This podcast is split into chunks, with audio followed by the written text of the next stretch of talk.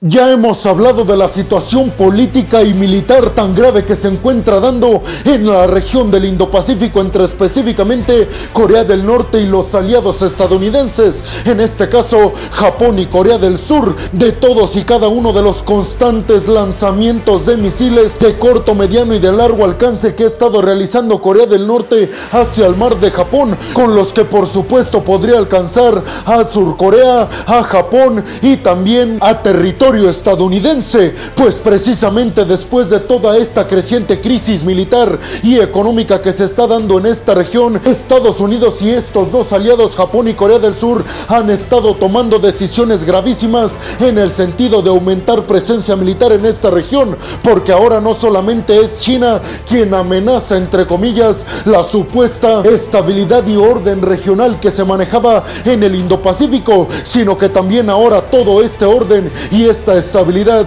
está siendo amenazada según los aliados estadounidenses por Corea del Norte, pero hasta el momento peregrinos únicamente se habían dado lanzamientos de misiles por parte de Corea del Norte, aunque sí al mar de Japón y, también a aguas limítrofes con las aguas que le pertenecen a Corea del Sur, nunca se había dado una respuesta ya sea por Estados Unidos, Japón o Corea del Sur, pero ¿qué creen? Que se acaba de dar una respuesta ahora por Corea del Sur quien también lanzó misiles en contra de Corea del Norte. ¿Se imaginaban esto? Pues abróchense los cinturones peregrinos, porque en el video del día de hoy les voy a platicar precisamente sobre esta respuesta que dio militarmente hablando Corea del Sur a Corea del Norte por un misil que lanzaron desde Pyongyang y que cayó en aguas que le corresponden a Corea del Sur, violando así las fronteras marítimas con Corea del Sur. Como ya se los dije, esta es la primera respuesta que se da por parte de los aliados estadounidenses Japón y Corea del Sur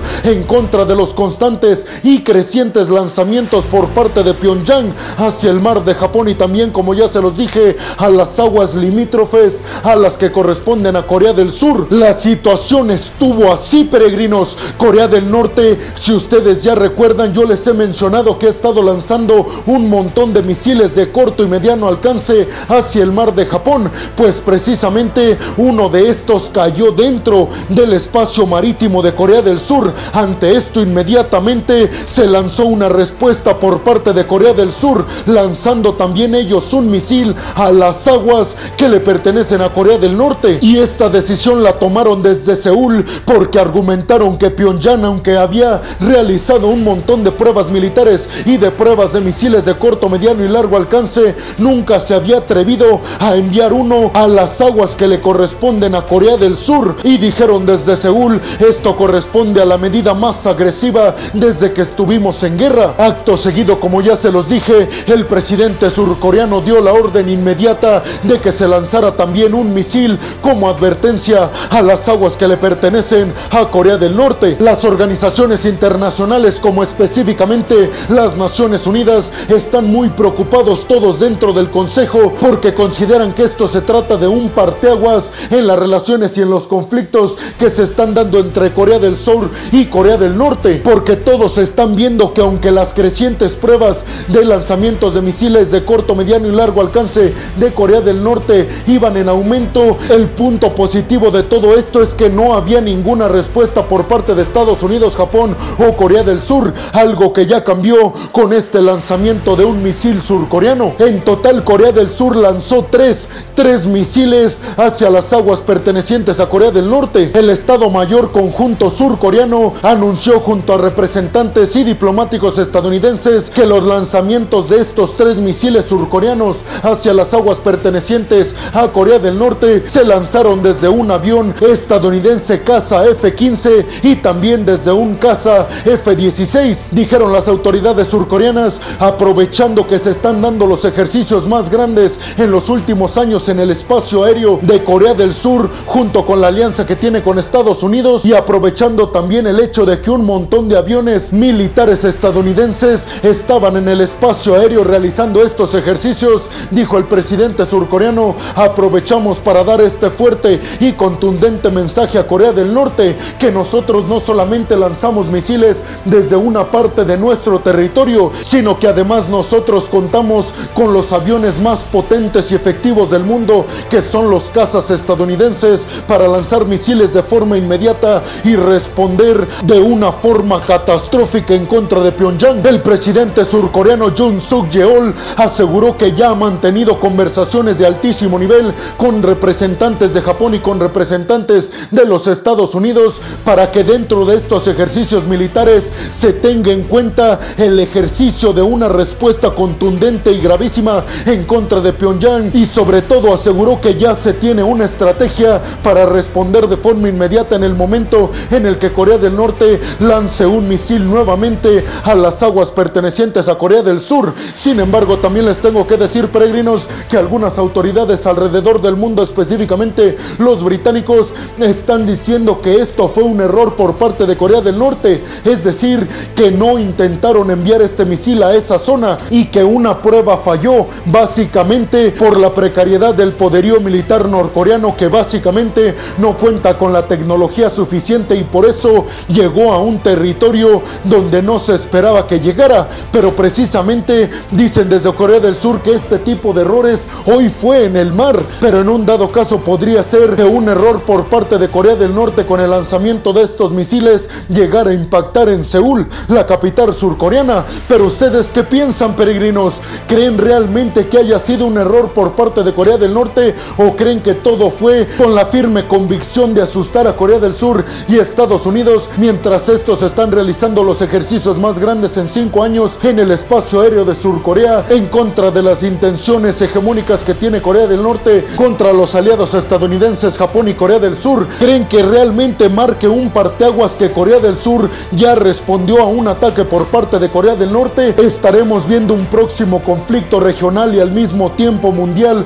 por los aliados que tiene Corea del Sur y Corea del Norte en esta región del Indo-Pacífico. Les recuerdo que a Corea del Norte lo apoyan China y Rusia, mientras que a Corea del Sur la apoyan potencias occidentales de la talla de Reino Unido, Francia, Canadá, Estados Unidos, Japón y muchos otros. Déjenme su opinión en la zona de los comentarios. Bienvenidos a un nuevo video de geopolítica en el cual, como ustedes ya saben, les voy a platicar lo más importante que ha acontecido a niveles diplomáticos y geopolíticos alrededor de todo el mundo. Y vámonos rápidamente con la segunda noticia del día de hoy, peregrinos, y es que Estados Unidos, a través del Pentágono, está asegurando que tiene pruebas contundentes de que Corea del Norte está dándole armamento y poderío militar a Rusia para que éste sea utilizado en contra de Ucrania. Básicamente, en palabras llanas y sencillas, desde el Pentágono en Estados Unidos están asegurando que Corea del Norte le está ayudando a Rusia con poderío militar en contra de Ucrania, lo que estaría violentando las leyes internacionales según Estados Unidos. El portavoz de la Casa Blanca, Jim Kirby, señaló que Estados Unidos, mediante sus satélites que controla el Pentágono, está vigilando una trayectoria de obuses provenientes desde Corea del Norte y que aparentemente se dirigen a Rusia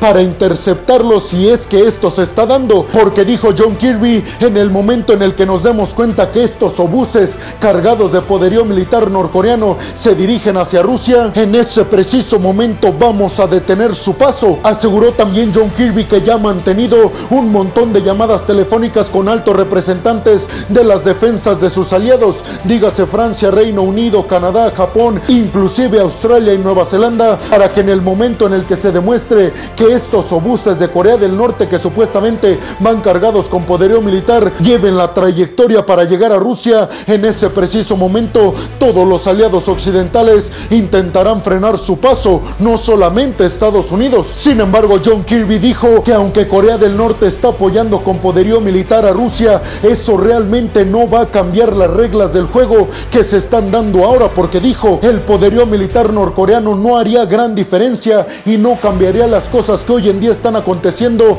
con la contraofensiva exitosísima que está realizando el ejército ucraniano comandado por Volodymyr Zelensky en las regiones que han sido anexionadas ilegalmente por Rusia. Y ustedes seguramente se están cuestionando, peregrinos, pero ¿por qué Estados Critica tanto que países estén ayudando a Rusia cuando Estados Unidos y sus aliados están apoyando a Ucrania? Pues básicamente John Kirby contestó esta pregunta diciendo que ellos están ayudando al país que está siendo invadido y que necesita defenderse, mientras que los países que están ayudando a Rusia están ayudando al país invasor y con intenciones de anexionar territorio que no le corresponden y que están violando las leyes internacionales, dijo John Kirby. Básicamente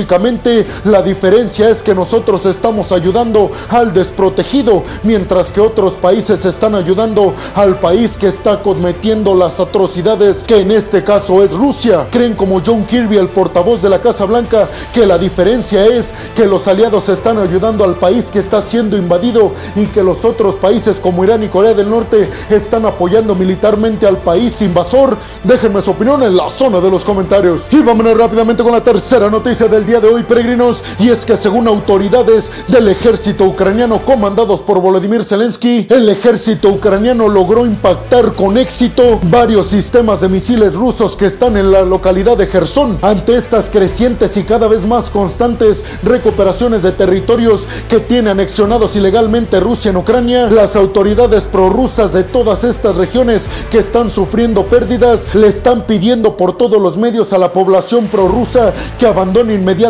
todo este territorio que actualmente está siendo el campo de batalla. Zelensky dijo a través de un video publicado en sus redes sociales que la bandera ucraniana ya está ondeando en el palacio de gobierno de esta región de Gerson, lo que significa, si ustedes conocen un poco de historia de la guerra, cuando una bandera de un país que está tratando de recuperar un territorio o que está tratando de invadirlo, si la bandera de un país ondea en el lugar donde alberga el gobierno de esa región, es que el territorio o está conquistado o está recuperado. En este caso, la bandera ondeándose en el palacio de gobierno de Gerson por parte de Ucrania, lo único que dice es que Zelensky y su ejército han logrado recuperar o por lo menos han logrado un grandísimo avance en esta región de Gerson estratégica e históricamente importantísima para el conflicto entre Rusia y Ucrania y para que Ucrania realmente tenga una oportunidad en contra del ejército de Vladimir Putin. Es importante mencionar que hasta el momento Rusia no se ha pronunciado al respecto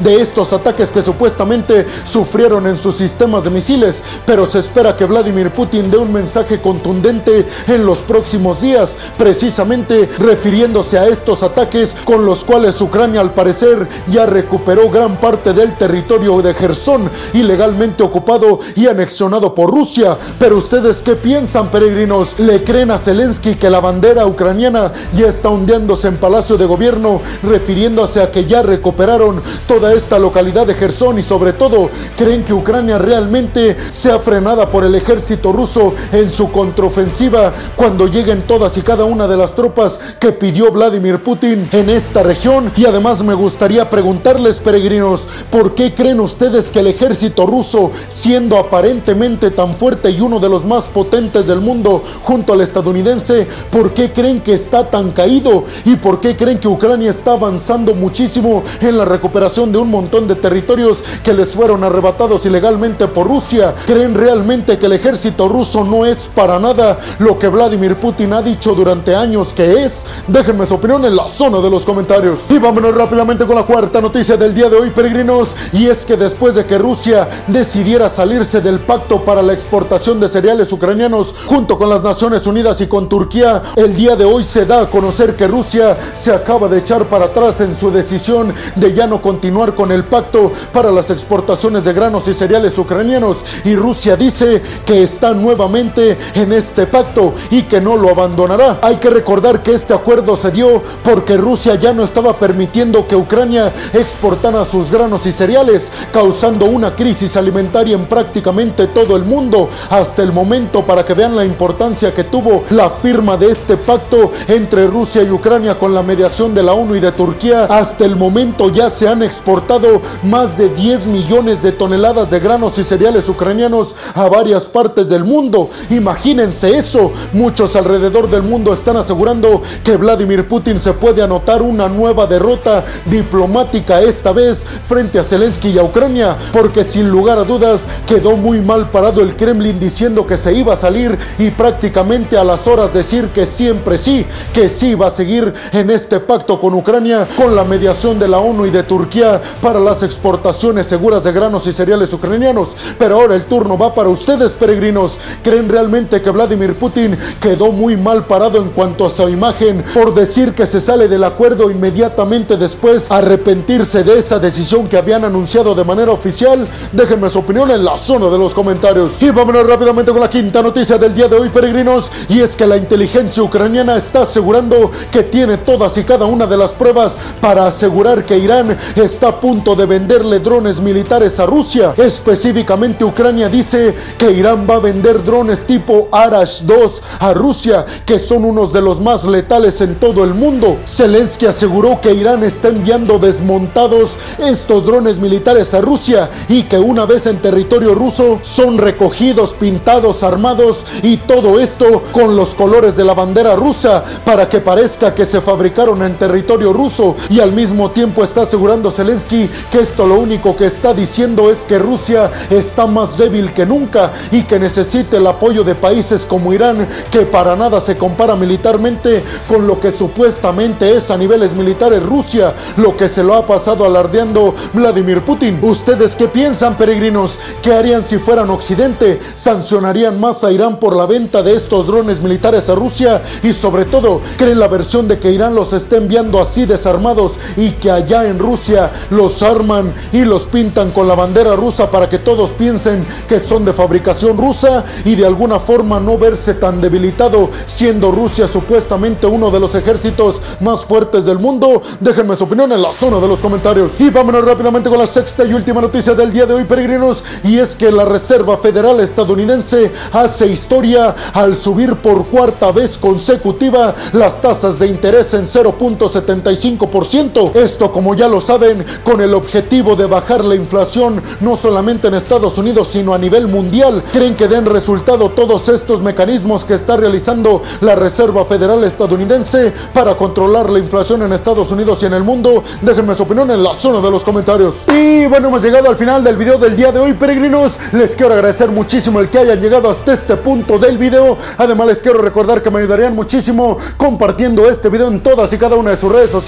dejándome su like y también dejándome su opinión en la zona de los comentarios. Además, les recuerdo que si están escuchando esto desde Spotify, no se olviden de seguir al podcast. Si están viendo esto en Facebook o en Instagram, tampoco se olviden de compartir el video, de darle like y de dejar su comentario. Por último, les pediría que si están viendo y escuchando esto desde YouTube, también compartan el video en todas y cada una de sus redes sociales, suscríbanse al canal y activen la campanita para que les lleguen todas y cada una de las notificaciones cuando subo un video nuevo de geopolítica o de otras cuestiones a mi canal. Y como última petición, peregrinos, les agradecería muchísimo que fueran a mi canal de Twitch. Como peregrino Alejandro me pueden encontrar y ahí voy a estar transmitiendo a diario. Ahí me pueden consultar todo lo que quieran en tiempo real. Pero no me gustaría irme sin antes agradecerles a todas y a todos ustedes el apoyo que me dan, peregrinos. Porque créanme, sin ustedes este proyecto simple y sencillamente no podría ser posible. Así que muchas, pero muchas gracias, peregrinos. Sin más por el momento, nos vemos en el siguiente video de Geopolítica. Hasta la próxima.